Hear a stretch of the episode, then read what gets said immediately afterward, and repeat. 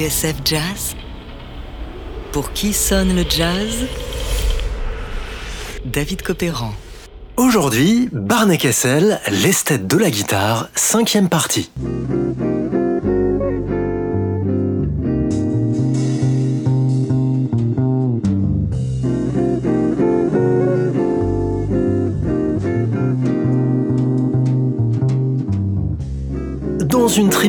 En 1978, Barney Kessel donne 5 indices qui, selon lui, permettent de distinguer un charlatan d'un bon musicien.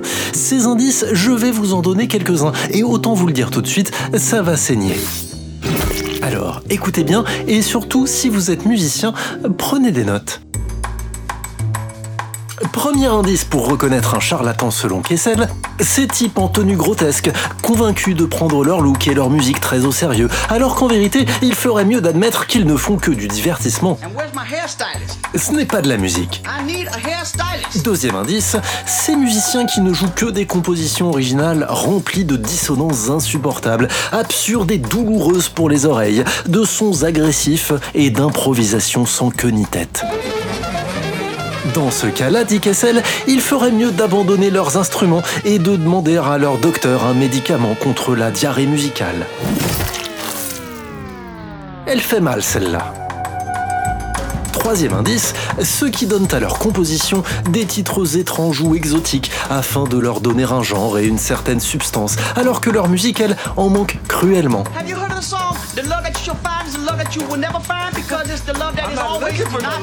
Ouais, je sais, il est comme ça, Barney. Il est cash, un peu réactionnaire sur les bords, avec un avis bien tranché. Et en même temps, il y a un fond de vérité là-dedans, non?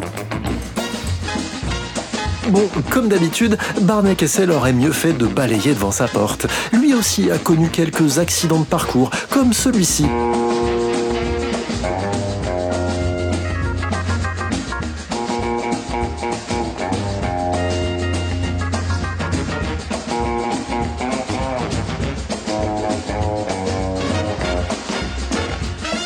S'arrête là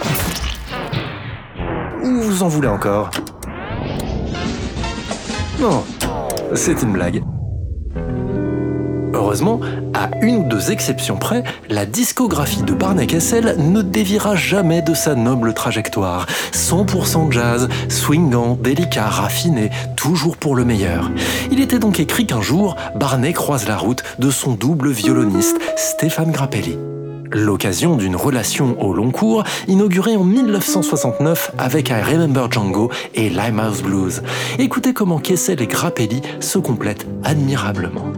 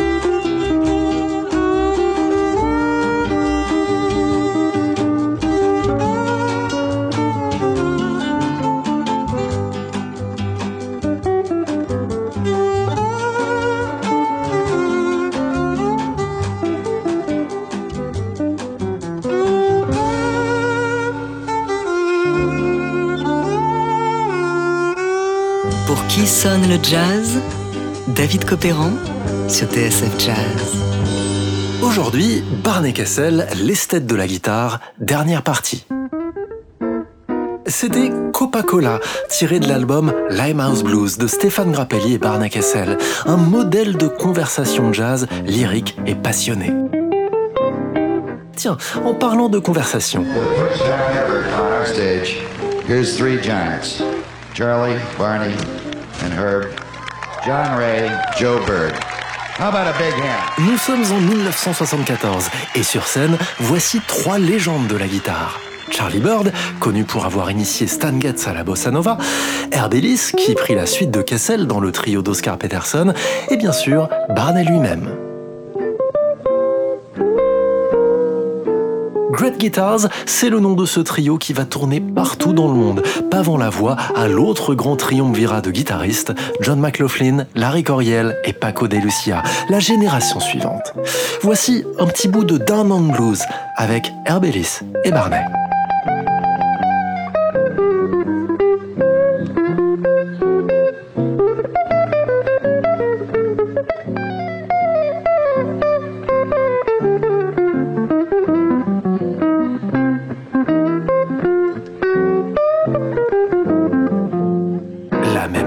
et pratiquement 20 ans après leur rencontre, Kessel renoue avec le pianiste Oscar Peterson et son trio tout à cordes.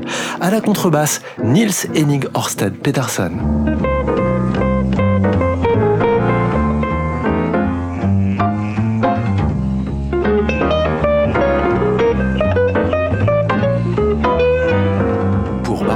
c'est une manière de boucler la boucle et de se faire définitivement une place auprès des légendes du jazz classique. Pour énormément de gens, le nom de Barney Kessel veut dire guitare. C'est ce qu'on peut lire dans le journal et pour une fois, la publicité ne ment pas.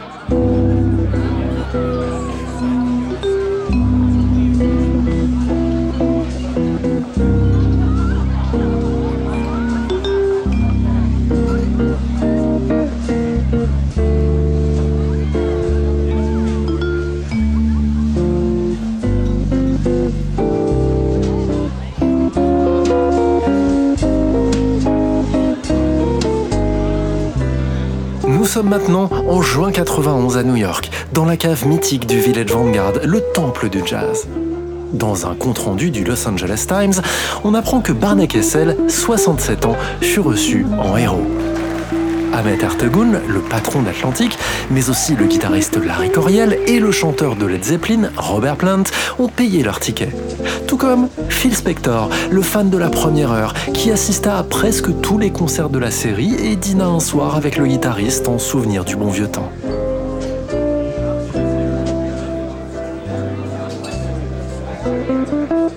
Phil Spector restait assis jusqu'à la fin du troisième set, raconte Phyllis, la femme de Barney.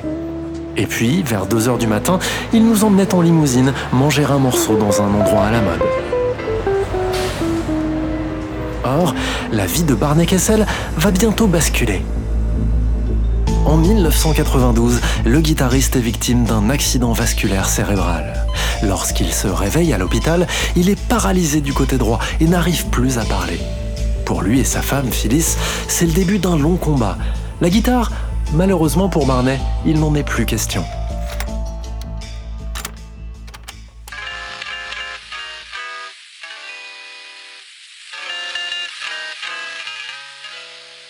Je lui ai acheté un Walkman, raconte Phyllis Kessel dans un long entretien conservé par l'Université de Kansas City, et je lui ai passé tous ses anciens enregistrements.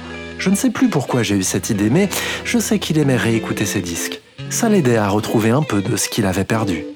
C'est aussi ce qui l'a aidé à se mobiliser et à retrouver, au prix d'efforts incroyables, l'usage de la parole.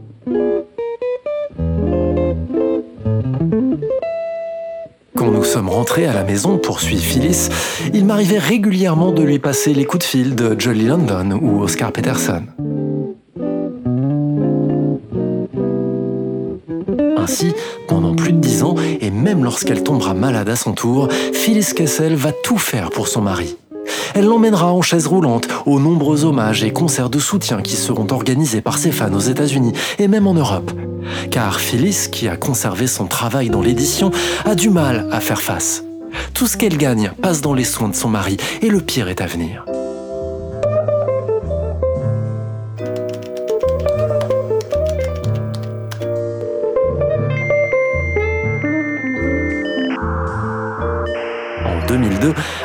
La situation des Kessel est critique, les rédactions de tous les médias musicaux reçoivent un email d'appel à l'aide. Barney est atteint d'une tumeur au cerveau. La mobilisation est générale. À Paris, Sacha Distel, grand admirateur de Barney, organise une soirée caritative au petit journal Montparnasse. Quoi que tu fasses, lui avait dit Barney un jour, tu seras toujours un musicien de jazz.